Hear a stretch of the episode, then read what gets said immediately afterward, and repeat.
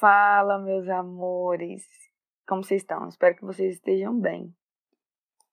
Hoje vamos para o nosso segundo dia de podcast. e eu acordei super cedo. Já fui fazer meu exercício físico, porque eu pulo corda. E eu estava vendo alguns produtos pela internet, até mesmo para revender aqui no Brasil. E agora eu vou iniciar é, o que falta do livro que eu estou estudando, né, do Traffic Secrets. Ele, como eu falei no, no podcast anterior, de ontem, esse livro é sensacional.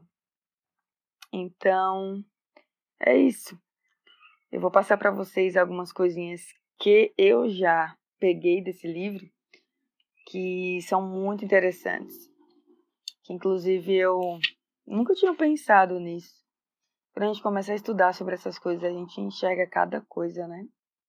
E uma das coisas que eu vi me chamou muito, muito, muito, muita atenção é que nos anúncios que a gente for fazer, a gente tem que contar histórias emocionantes, né?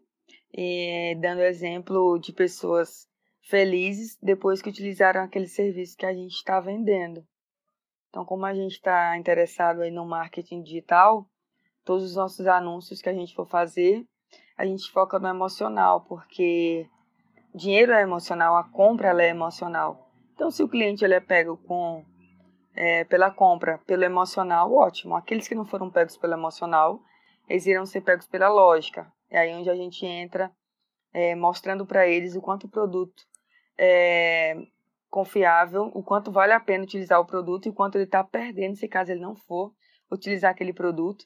E o último grupo de pessoas são aqueles que só compram pelo medo. Então a gente tem que utilizar neles, literalmente, é, o medo né, de perder o produto, a escassez e a urgência. Para esse tipo de, de público, é, a gente tem que usar muito escassez, muita urgência, que aí eles, eles conseguem comprar, entendeu? E é por isso que os testes de criativos são tão importantes. Então é isso, galera. Amanhã eu volto com mais podcast.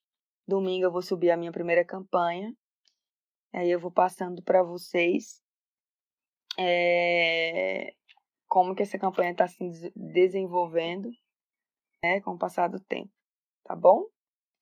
Então é isso. Um beijo no coração de vocês e até amanhã.